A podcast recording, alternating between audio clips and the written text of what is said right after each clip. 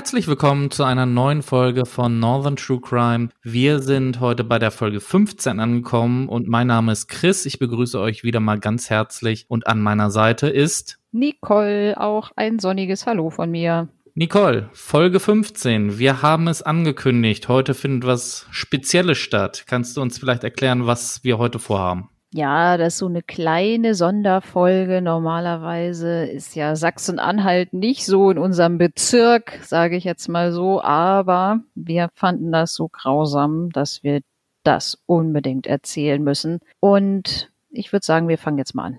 Genau, gerade einmal 17 Kilometer sind es zur niedersächsischen Grenze. Dort liegt der kleine wunderschöne Ort Wernigerode im Harz. Und genau an dieser Grenze verlief damals auch die Grenze zwischen der Bundesrepublik Deutschland und der Deutschen Demokratischen Republik. Genau, und unser Fall spielt auch in der DDR. Wir werden in diesem Bezug dann noch über ein anderes Rechtssystem sprechen, als welches wir heute kennen. Aber kommen wir erst einmal zu unserem heutigen Fall. Es ist einige Jahre nach dem Zweiten Weltkrieg.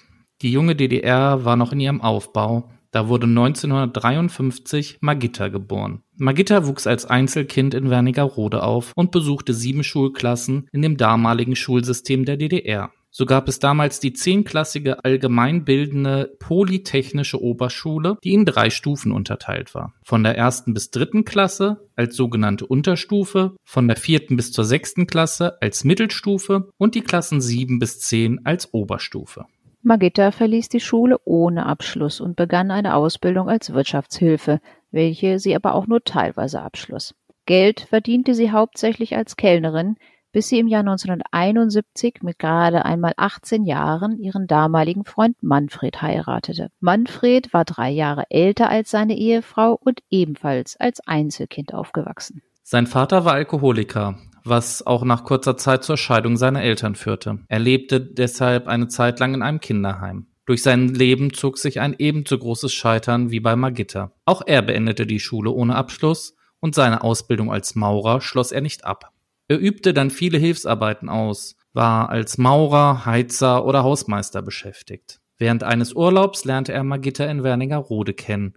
Und da er keinen Platz im Leben hatte und seine Mutter den nächsten Alkoholiker heiratete, zog er kurzerhand zu Magitta in deren Elternhaus, wo er freundlich aufgenommen wurde. Kurze Zeit nach der Hochzeit zogen Magitta und ihr Mann Manfred in eine gemeinsame Wohnung in ein Mehrfamilienhaus in die Albert-Bartel-Straße 34 in Wernigerode, weil noch im selben Jahr ihr erster gemeinsamer Sohn zur Welt kam. Diesem folgten in den Jahren 1973 und 1974 zwei weitere Geschwister. Im Jahr 1978 gebar Magitta in einer Klinik ein Mädchen, was allerdings 14 Stunden nach der Geburt verstarb. Für die mittlerweile fünfköpfige Familie gab es noch zweimal Nachwuchs, nämlich in den Jahren 1979 und 1983. Innerhalb von zwölf Jahren brachte Magitta also sechs Kinder zur Welt. Die anderen Bewohner in dem Haus meinten, dass es in der kleinen Wohnung mit sieben Personen immer sehr unordentlich sein musste. Magitta arbeitete schon lange nicht mehr, sondern war nur noch zu Hause bei ihren Kindern.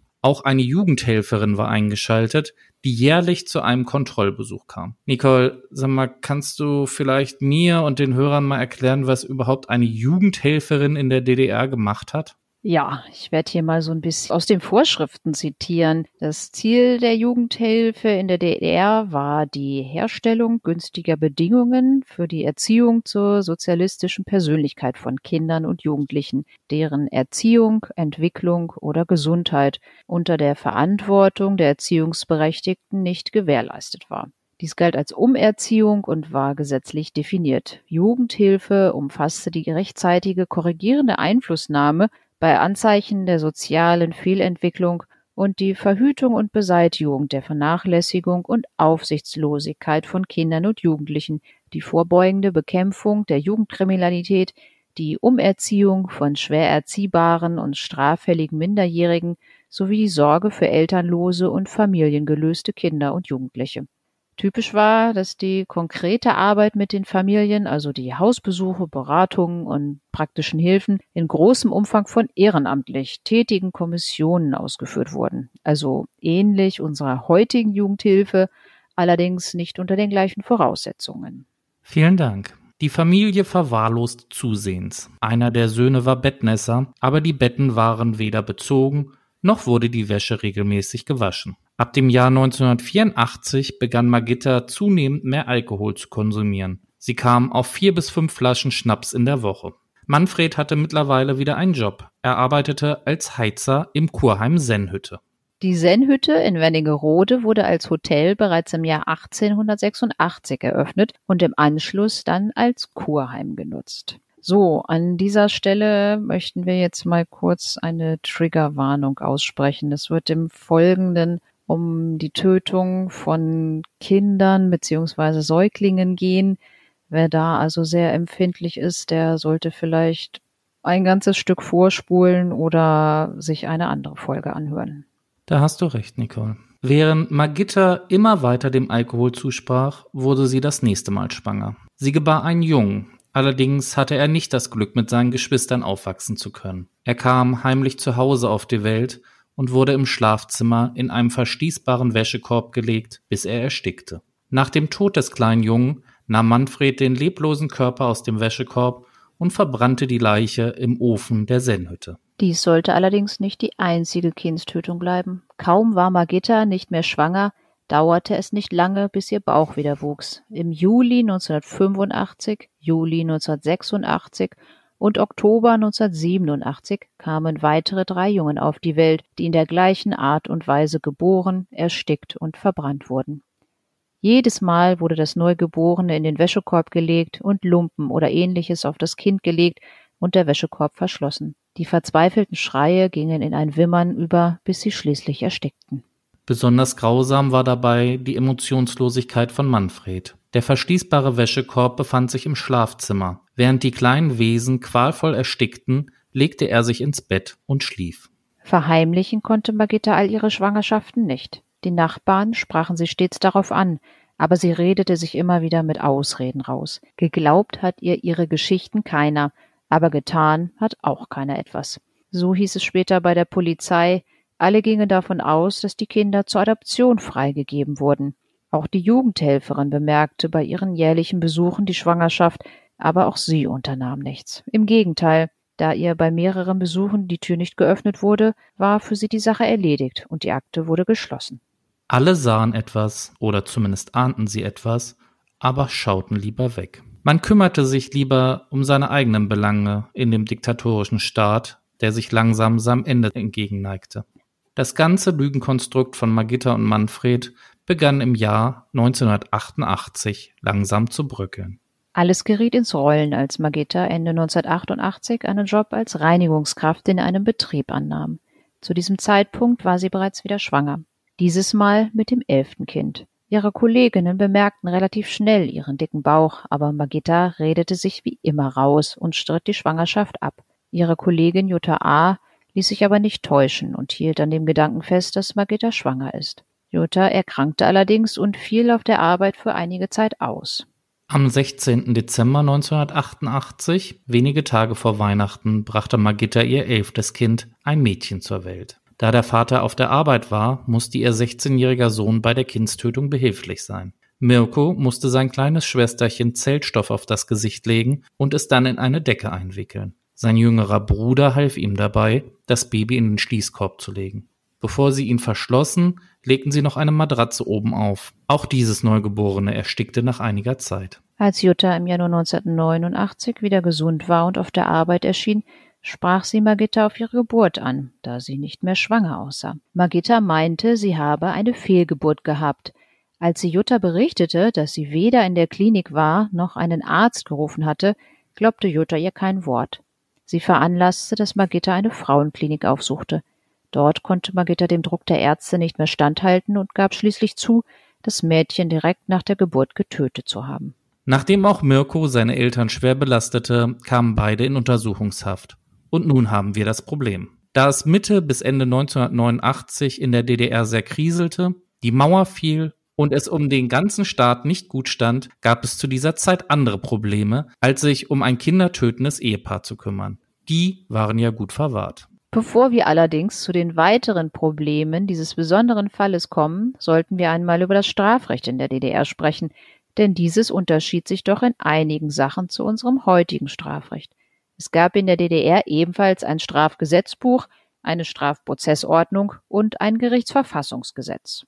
Diese hatten allerdings als erstes die Aufgabe, das sozialistische Strafrecht anzuwenden und somit den sozialistischen Staat zu schützen. So fortschrittlich die Gesetze 1968 waren, als sie in Kraft traten, es gab damals in der DDR zum Beispiel schon keine Strafe mehr für Homosexualität, so rückschrittlich war es doch, denn es gab bis zum Ende des Staates immer noch die Todesstrafe. Für das Strafrecht der DDR war es wichtig, dass die Straftaten, ihre Ursachen und ihre Bedingungen aufgeklärt werden, und zwar unter Mitwirkung der Bürger. Die Bürger nahmen an den Verhandlungen als Schöffe und unter anderem als gesellschaftliche Ankläger teil. Als weitere Beteiligte galten das Gericht, der Staatsanwalt und die Untersuchungsorgane. Ähnlich wie heute waren Richter auch damals, zumindest nach dem Gesetz, unabhängig und nur an Verfassung und Gesetz gebunden. Hinter vorgehaltener Hand wurde aber häufiger gesagt, dass die SED großen Einfluss auf manche Urteile nehmen konnte. Hauptverhandlungen wurden auch in der DDR öffentlich geführt. Der Staatsanwalt leitete das Ermittlungsverfahren und übte die Aufsicht über die Ermittlungen der Untersuchungsorgane und den Vollzug der Untersuchungshaft aus. Der Angeklagte erhielt auch einen Verteidiger, der das Recht und die Aufgabe hatte, den Angeklagten vor Gericht zu vertreten und unabhängig von anderen Prozessbeteiligten die Rechte des Angeklagten wahrzunehmen. Auch die Gerichte waren in der DDR anders aufgebaut. Die DDR hatte nach ihrer Gründung die Bundesländer aufgelöst und es gab nur noch einzelne Bezirke. An der obersten Spitze gab es das oberste Gericht der DDR. Dann kamen 14 Bezirksgerichte, ähnlich unseren heutigen Landgerichten, und circa für jeden Landkreis ein eigenes Kreisgericht, was vergleichbar mit unseren heutigen Amtsgerichten ist. Das Bezirksgericht kümmerte sich in erster Instanz unter anderem um vorsätzliche Tötungsverbrechen. Beim Bezirksgericht waren Senate eingerichtet, die die Hauptverhandlung leiteten. Diese waren mit einem Richter als Vorsitzenden und zwei Schöffen besetzt. Bevor wir zu unserem Fall zurückkehren, Nicole, du hast vorhin etwas von einem gesellschaftlichen Ankläger gesagt. Das sagt mir jetzt erstmal überhaupt nichts. Kannst du vielleicht mal kurz was dazu sagen? Ja, gerne, wobei das gar nicht so einfach zu erklären ist. Bestimmten Personen, wie zum Beispiel Vertreter der Gewerkschaften, Vertretern der Arbeiter- und Bauerninspektionen oder auch Vertreter von Kollektiven der Werktätigen, konnten als gesellschaftliche Ankläger zugelassen werden. In der DDR entsprach die Bezeichnung Kollektiv ungefähr dem, was in der Bundesrepublik eine Arbeitsgruppe ist. Somit eine Gruppe von Mitarbeitern, die als Team eine gemeinsame Aufgabe stark funktions- und arbeitsteilig durchführte. In unserem Fall übernahm Jutta A. die Rolle der gesellschaftlichen Anklägerin. Da sie als Personalleiterin eine Führungsrolle hatte, sollte sie das Kollektiv vertreten. Was aber hat so ein gesellschaftlicher Ankläger für Aufgaben und Rechte? Er trat neben dem Staatsanwalt auf und hatte ein wenig Ähnlichkeit zu dem uns heute bekannten Nebenkläger. Der gesellschaftliche Ankläger hatte eine Charakterisierung des Angeklagten sowie eine Einschätzung der Tat aus Sicht des Kollektivs im Sinne der Anklage vorzutragen. Er hatte das Recht, Akteneinsicht zu nehmen, Zeugen und Sachverständige zu befragen und selbstständig Anträge zu stellen.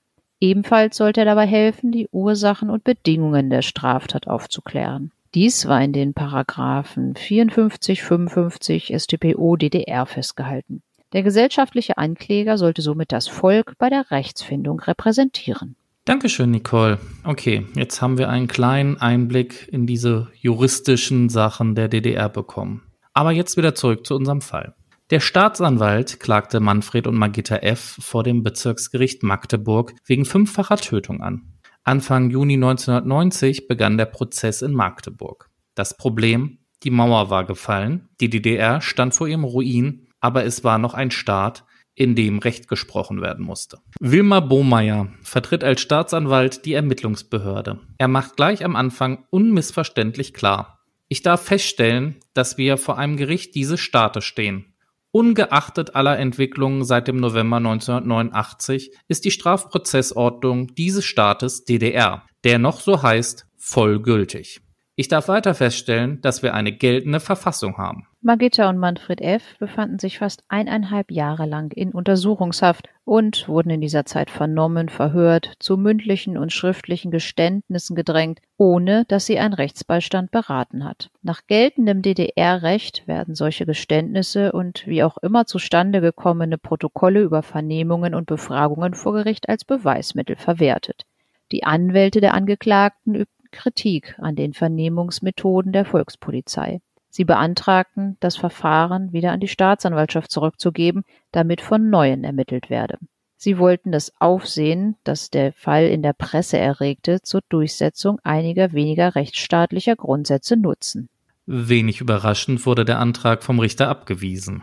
Was allerdings überraschte, waren die offenen Aussagen von Staatsanwalt Bohmeier und Richter Reichert. So sagte Bohmeier, ich stimme Ihnen zu, dass nach dem heutigen Erkenntnisstand das, was man sich unter dem Recht auf Verteidigung vorstellt, nicht möglich ist. Er hoffe aber, dass die Gedanken der Verteidigung in ein neues Recht einfließen.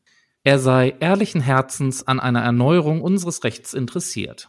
Oberrichter Uwe Reichert ergänzte, Rechtssicherheit besteht nur, wenn jeder Mann weiß, was geltendes Recht ist. Ausschlaggebend für das vorliegende Verfahren seien allein das Recht des Bezirksgerichts Magdeburg und die Strafgesetze der DDR. Bei den notwendigen Prüfungshandlungen und Befragungen der Verdächtigten seien die Mindestanforderungen eingehalten worden, sagte er. Formal die Mindestanforderungen. Margitta F. habe vor der Polizei ausgesagt, dass sie von 1984 an, fünf Kinder hatte sie damals schon, ein sechstes war kurz nach der Geburt gestorben, jedes Jahr heimlich zu Hause ein weiteres Kind auf die Welt gebracht und mit Hilfe ihres Mannes erstickt habe. Juli 84, Juli 85, Juli 86, Oktober 87, Dezember 88. Vier Jungen, das letzte ein Mädchen. Die Leichen seien in einem Ofen des Kurheims Sennhütte in Wenningerode, in dem Manfred seinerzeit als Heizer beschäftigt war, verbrannt worden. Die Tonaufnahmen wurden in der Hauptverhandlung abgespielt.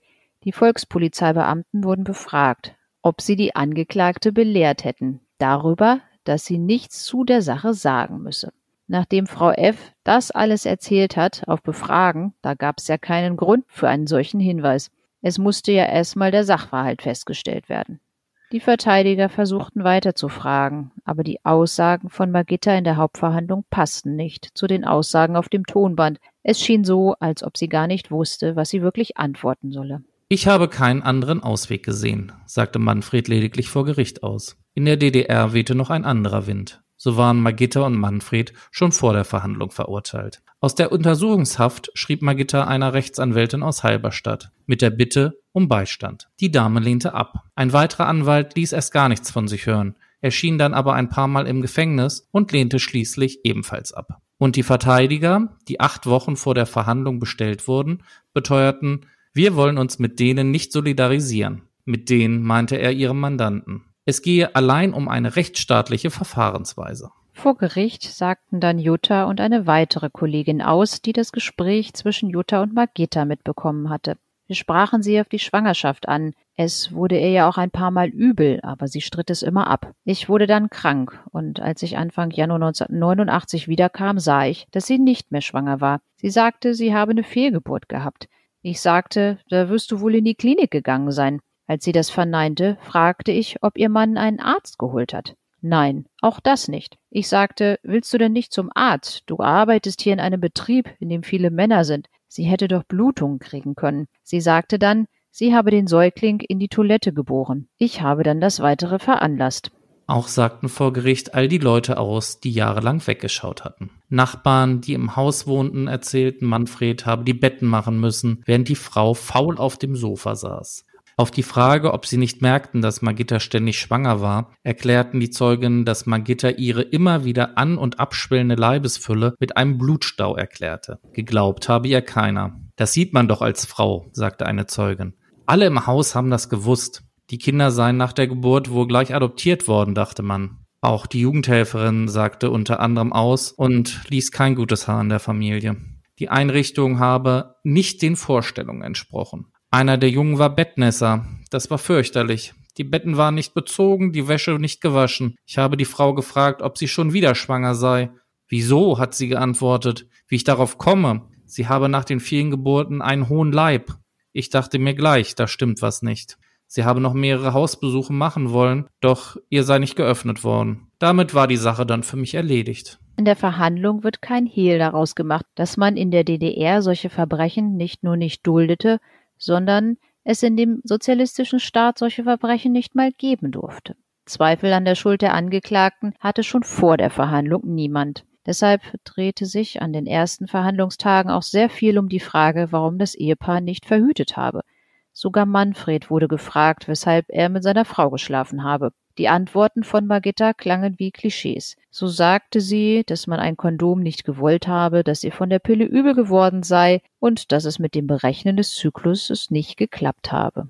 Margitta erklärte vor Gericht auch, dass sie Angst vor Ärzten gehabt habe, insbesondere vor Frauenärzten. Sie sagte, bei dem Kind 1985 habe sie Angst vor einer Fehlgeburt gehabt. Was die Beteiligten dann von Margitta hören, lässt sie fassungslos zurück. Ich habe versucht, das Kind auf eigene Gefahr mit Rotwein abzutreiben. Ich habe Rotwein heiß gemacht, damit das Kind da dran kaputt geht. Der Anwalt bestand darauf zu erfahren, wovor sie Angst gehabt habe. Dass vom Kind etwas drin bleibt. Ich hätte dann in Schwangerschaftsberatung zur Aufschabung gehen müssen. Ich hatte Angst, dass man merkt, dass ein Kind fehlt. Mit der Begutachtung der beiden Angeklagten waren zwei Frauen beauftragt die stellvertretende Leiterin der Abteilung Forensische Psychiatrie der Medizinischen Akademie Magdeburg, Professor Helene Klepel und die Psychologin Dr. Renate Boldau. Und diese schalteten sich gleich bei der Aussage von Margitta ein. Für mich ist es ganz und gar uneinfühlbar, dass Sie Angst vor Ärzten gehabt haben wollen, sagt Frau Klepel.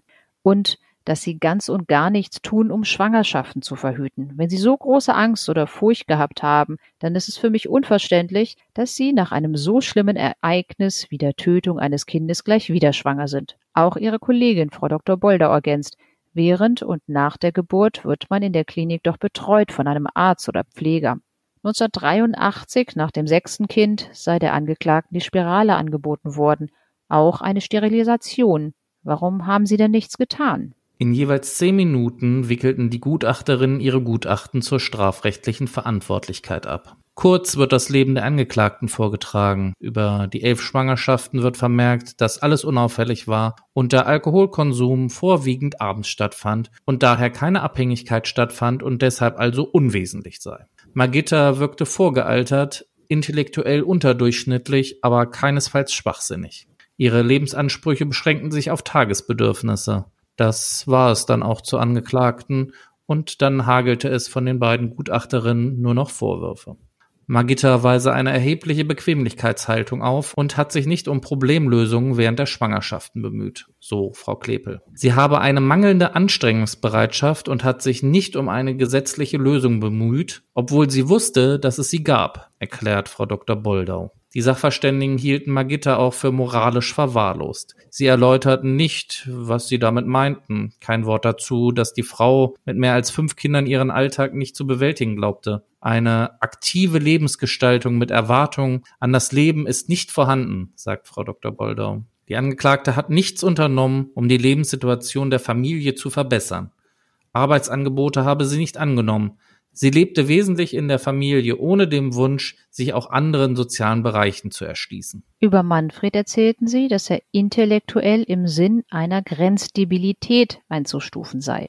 Er habe eine Durchsetzungsschwäche und eine mangelnde geistige Wendigkeit, das befand zumindest die Psychiaterin Frau Klepel. Dass er in dem Schlafzimmer übernachtete, in dem die Neugeborenen unter Lumpen oder einer Matratze in einem Schließkorb wimmerten, bis sie endlich starben, das ist Mangel an Emotionalität und im Unterschied zu seiner Frau soziale Verwahrlosung. Wir haben mehrfach herausgestellt, dass Frau F. sich treiben ließ. Es ist ja viel bequemer, einfach in den Tag hineinzuleben. Sie hätte ja abwägen können, ob sie lieber das Gerede der Nachbarschaft in Kauf nimmt oder ob sie so etwas Schlimmes tut, sagte Professorin Klepel.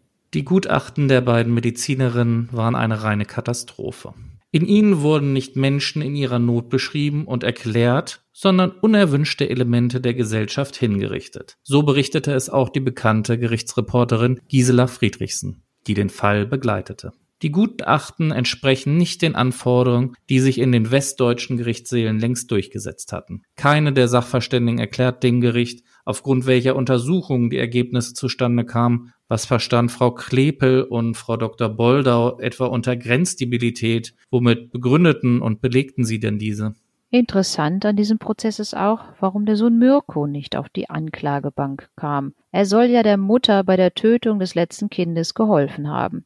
Er habe dem Neugeborenen Zellstoff aufs Gesicht drücken, es mit der Nachgeburt in die Decke einwickeln und dann mit seinem jüngeren Bruder das strampelnde, schreiende Bündel in den verschließbaren Wäschekorb legen und eine Matratze obendrauf legen müssen. Vor dem Verfahren sagt er gegenüber der Polizei allerdings aus, er habe alle 14 Tage mit der Mutter schlafen müssen.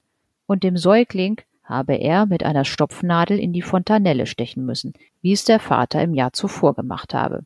Im Verfahren nahm der Sohn dann seine belastenden Aussagen allerdings zurück. Am Ende der Verhandlung trug dann Jutta A. als gesellschaftliche Anklägerin ihre Stellungnahme vor. In ihrem Plädoyer fasste sie Abscheu und das Entsetzen zusammen. Sogar die männlichen Kollegen im Stahlbaubetrieb mussten mit den Tränen kämpfen. Sie erklärte, dass während das Mädchen im Dezember 1988 geboren und getötet wurde, auf der Weihnachtsfeier des Ehemanns in der Sennhütte gelacht und getrunken wurde. Der Vater, Manfred F., feierte mit, während seine jüngste Tochter in der Wäschekiste des elterlichen Schlafzimmers erstickte. Der Mann, der fleißig, bescheiden, arbeitsam und verschlossen gewesen sei, habe sich zu den Taten hinreißen lassen, obwohl ihm Angst und Skrupel plagten. Seine Frau Margitta, die nur wenige Wochen in der Firma arbeitete, sei fast scheu gewesen und habe ungepflegt ausgesehen. Besonders empörten sich die Kolleginnen aus dem Putzkollektiv über die neue Reinigungskraft, weil sie im November 1988 heftig abgestritten habe, schwanger zu sein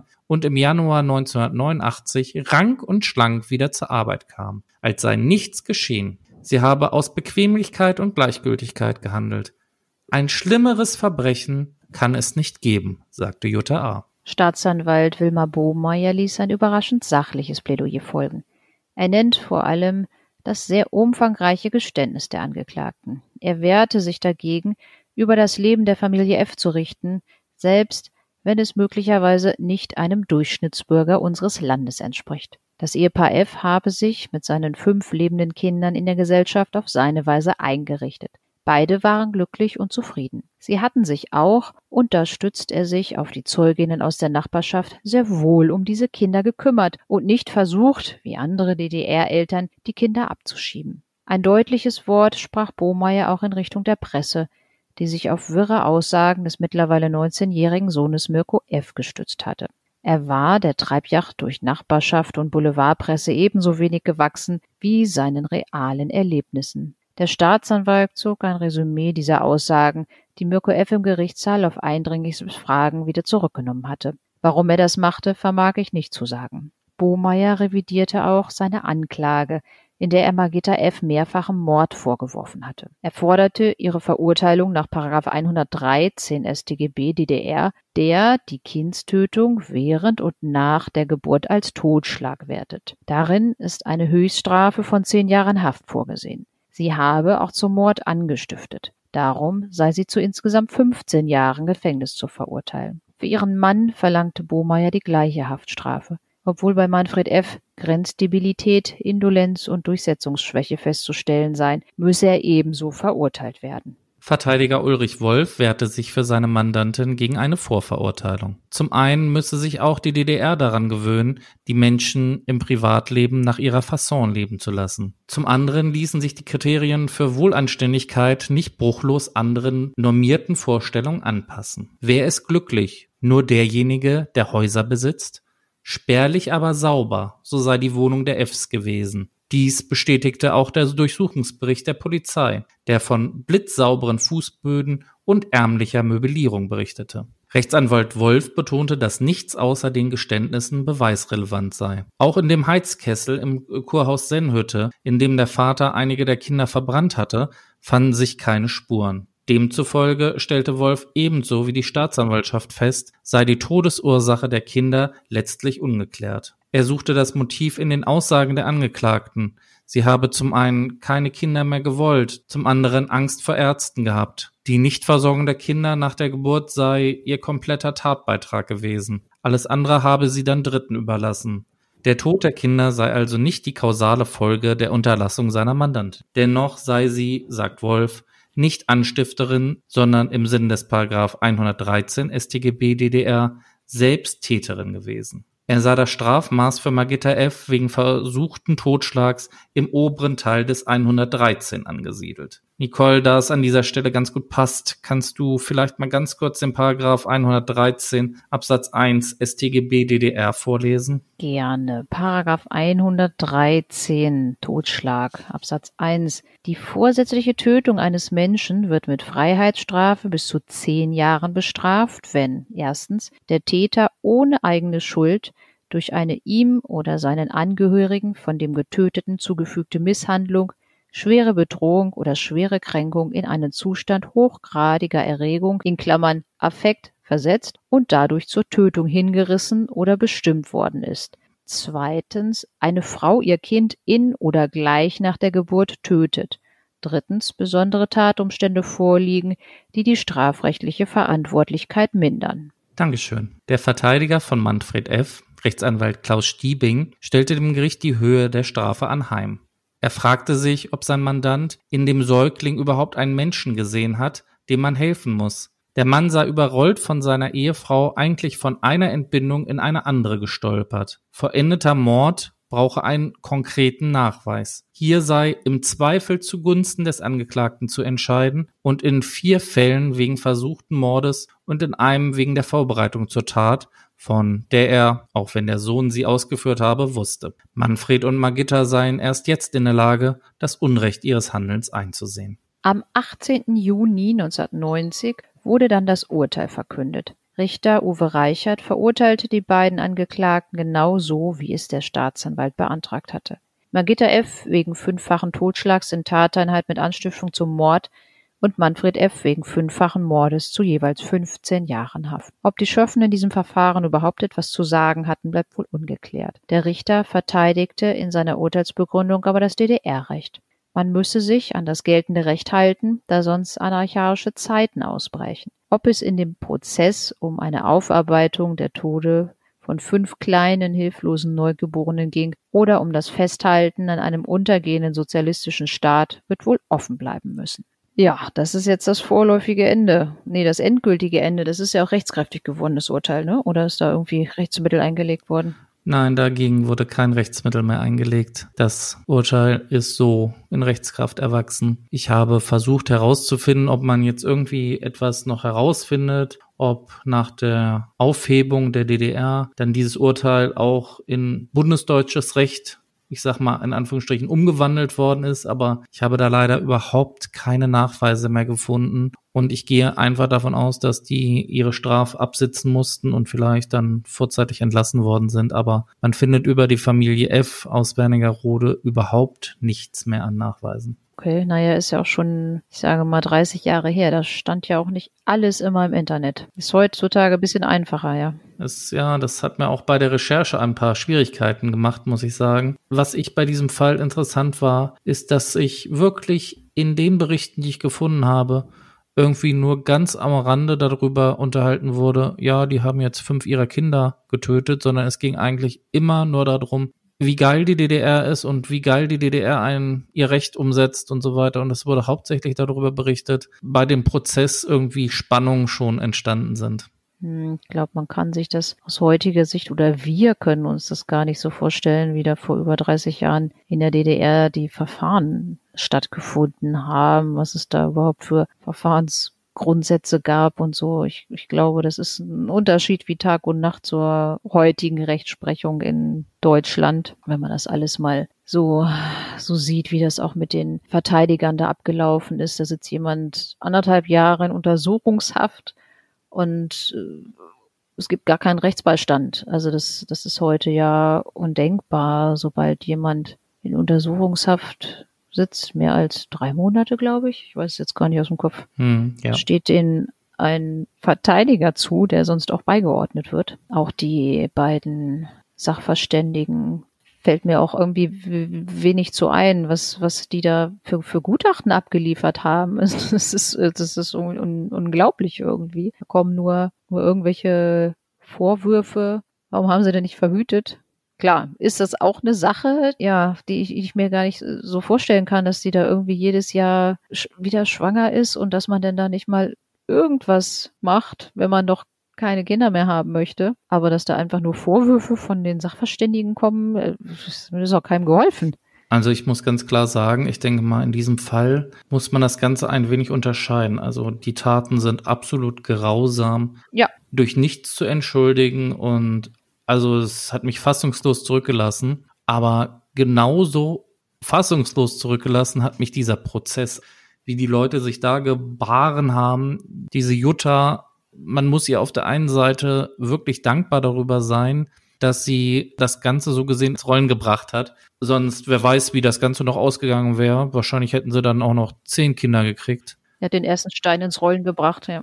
Aber dass sich dann jemand aus der Bevölkerung hinstellen darf und ich sag mal, urteilen darf über jemanden, den man zwei Wochen oder so als Kollegin kennengelernt hat, das, ich finde, das ist ein starkes Stück. Ich habe dieses, diesen Sinn dieses gesellschaftlichen Anklägers überhaupt nicht verstanden hatte ich auch, ich meine, wir sind ja auch nicht mehr jetzt so ganz die Jüngsten, aber irgendwie ist die DDR ja jetzt doch schon eine Weile her. Da haben wir uns noch nicht so mit äh, den ganzen Sachen beschäftigt und gesellschaftlicher Ankläger hatte ich vorher auch noch nie gehört und ich konnte mir darunter auch überhaupt gar nichts vorstellen. Was ich auch, eine ne Sache, die ich auch total krass fand, diese Frau von dieser Jugendhilfe. Das kann auch irgendwie nicht sein, dass einem da zweimal nicht die Tür geöffnet wird und dann klappt man einfach die Akte zu und sagt, oh, passt schon. Dass da, wenn vornherein feststeht, auch schon, oder dass vielleicht auch von den Nachbarn noch berichtet wird, Mensch, da sind so viele Menschen in so einer kleinen Wohnung und die Frau ist andauernd schwanger und da muss ich vielleicht mal jemand genauer drum kümmern dass da denn dann einfach gesagt wird, so, boah, wollen sie wohl nicht, machen die Tür nicht auf, dann hat sich das erledigt, das ist unglaublich. Also was ich dazu sagen muss, vielleicht muss ich da mal vorne anfangen. Persönlich muss ich sagen, finde ich es gut, dass es in der DDR auch schon zur damaligen Zeit sowas wie einen Jugendhelfer gab. Vielleicht die Voraussetzungen und ähm, welche Ziele diese Jugendhilfe verfolgt haben, das stellen wir mal anheim. Aber eigentlich sollte sich ja auch um Kinder gekümmert werden. Es sollte geguckt werden, dass diese nicht vernachlässigt werden.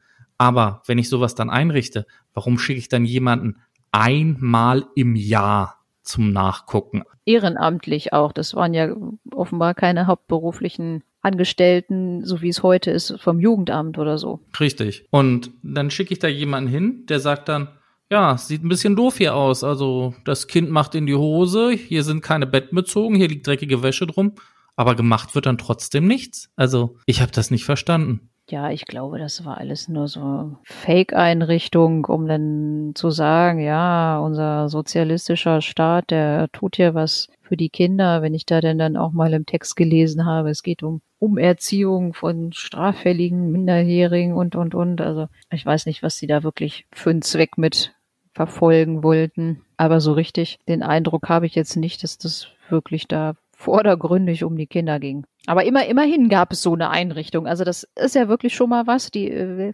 hätte vielleicht was bewirken können, aber offenbar hat das ja auch alles nicht geklappt. Aber ich glaube, dieses ganze ähm, ja, System, was da bei denen denn dann da, also bei bei Margitta und Manfred, was die sich da so zurechtgelegt hatten mit den Kindern, zeigt, glaube ich, auch wirklich, wie ja verzweifelt und hilflos die auch waren. Ne?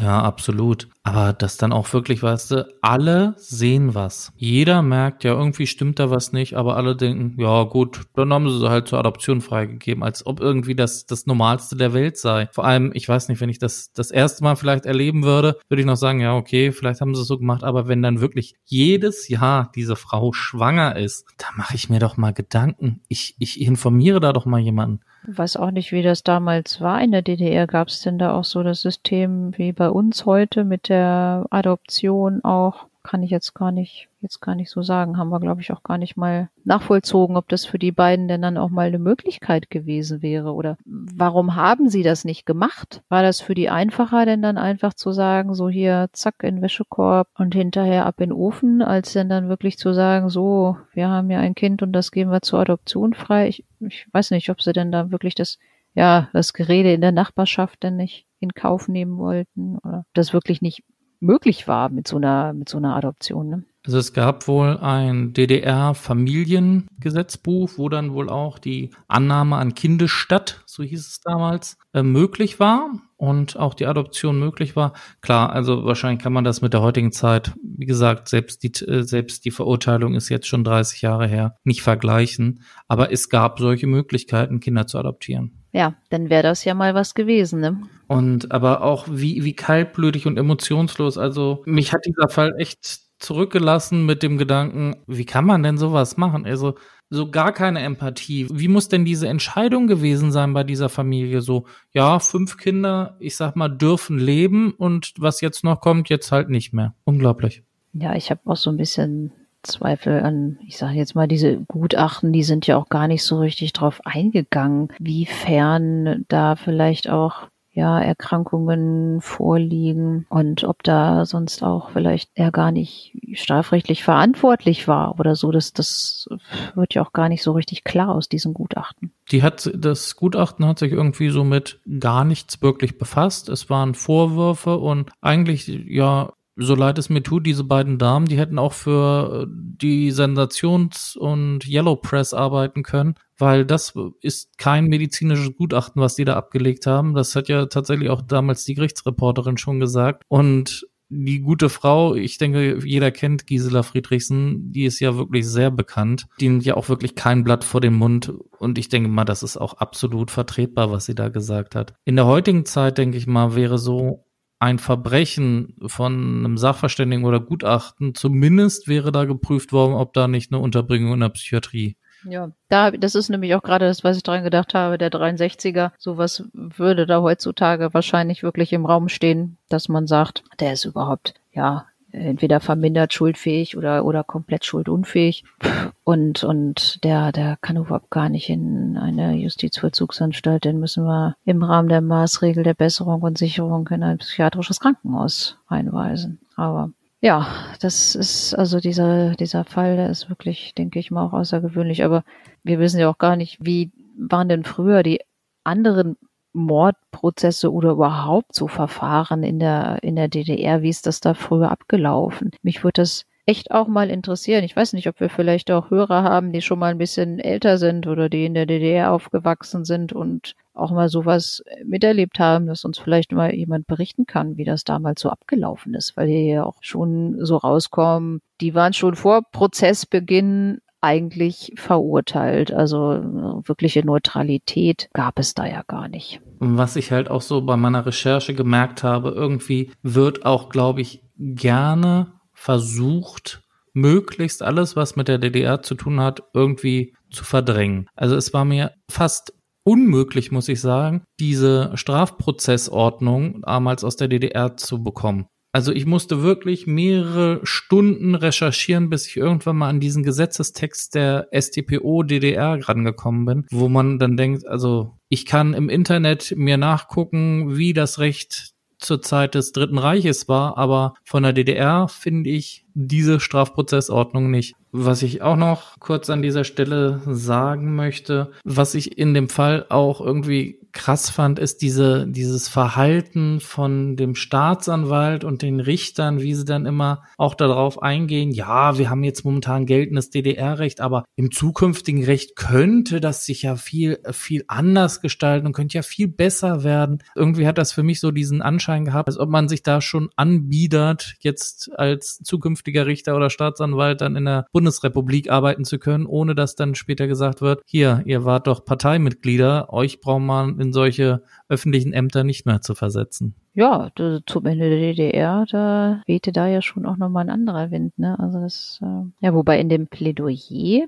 da hieß es ja darüber, er hat ein überraschend sachliches Plädoyer gehalten und hat sich auch so ein bisschen dagegen verwehrt, dann über das, das Leben der Familie zu richten, was zum Beispiel ja vorher auch die Sachverständigen da gemacht hatten. Das hörte sich ja schon so ein bisschen, ja, offener an. Die Frage ist jetzt natürlich, hätte er so eine Aussage vielleicht auch 1980 noch getroffen, als es der DDR noch ein bisschen besser ging? Ja, nö, wahrscheinlich nicht. Was ich aus dem Bericht des Spiegels gelesen habe, war dann auch so die unterschwellige Bemerkung, ja, die Richter und Staatsanwälte bräuchten sich ja keine Sorgen machen, weil es wohl kurze Zeit vorher einen Erlass gab, dass wenn jemand möchte, Belobigung oder Ernennung aus seiner Personaldienstakte, die halt durch die SED erfolgt sind, äh, löschen lassen könnte. Aha.